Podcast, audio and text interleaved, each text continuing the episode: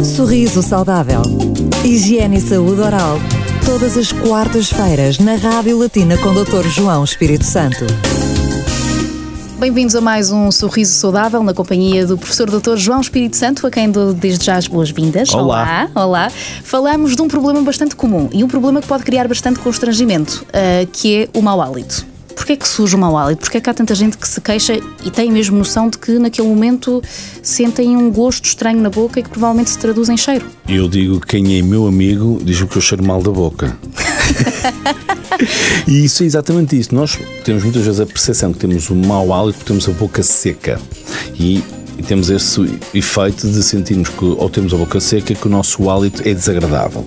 Para isso, nós devemos ter a ingestão de água, depois podemos ter pequenos momentos de refeição ou de comermos coisas saudáveis, como por exemplo uma maçã, uma pera, uma, uma cenoura, algo que seja saudável, algo que não fique a fermentar na nossa cavidade oral e que promova um hálito desagradável.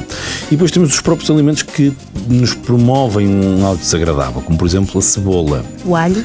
O alho. Mas isso depende, porque há pessoas que fazem uma ingestão e perfeitamente saudável dessa parte uh, desses alimentos. Há pessoas que trincam alhos todos os dias e que bebem uma colher de azeite e são felizes, por isso é a rotina deles. Uhum. E então nós já percebemos que quer o pH de saliva deles são um pH perfeitamente alterado face às pessoas que não o fazem e que têm um hálito perfeitamente standard. Que é que é importante? É a percepção do hálito de quem está à nossa frente. É o, tal qual como o cheiro, o cheiro do nosso corpo. Eu aconselho as pessoas a terem a frontalidade de dizerem às pessoas quando elas têm um hálito que lhes desagrada, para percebermos. Porque muitas vezes o mau hálito está associado a problemas digestivos e não a um problema de saúde oral. Muitas vezes está associado a saúde oral porque nós temos um dente cariado, está porque nós temos uma doença periodontal, mas muitas vezes também está associado a problemas gastrointestinais. E esses problemas gastrointestinais e digestivos têm que ser tratados, devem ser diagnosticados e, e muitas vezes o hálito é o efeito secundário. Se o mau hálito persistir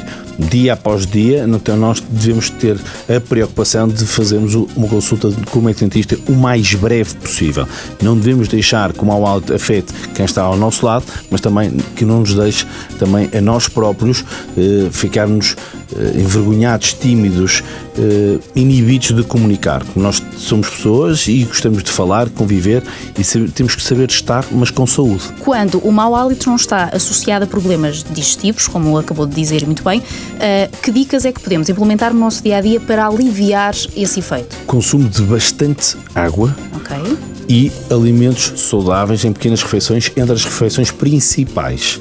No lanche, optar por comer por exemplo, uma barrita de cereais. Uhum. Não temos que comer, por exemplo, uma bola de berlim. Sendo que a barrita de cereais também tem açúcar. Tem açúcar, mas tem, vai ter proporcionalmente ou em teoria menos açúcar do que uma bola de Berlim. E vai ter certeza cereais que vão ser menos. Um componente saudável, no Exatamente. Fundo. E nós não temos que deixar, não temos que ter uma dieta uh, vegan. Nós temos que ter uma dieta saudável, mas ao mesmo tempo também nos dê algum prazer no nosso dia a dia. Nós também precisamos ter um momento de açúcar. Ok, comemos uma bolacha, não estamos a comer um pacote de bolachas. Agora, se nós comemos um pacote de bolachas, de certeza que vamos ter um hálito muito mais fermentado durante a tarde de, após as bolachas. Se achava que o problema problema estava na cebola e no alho, desengane-se.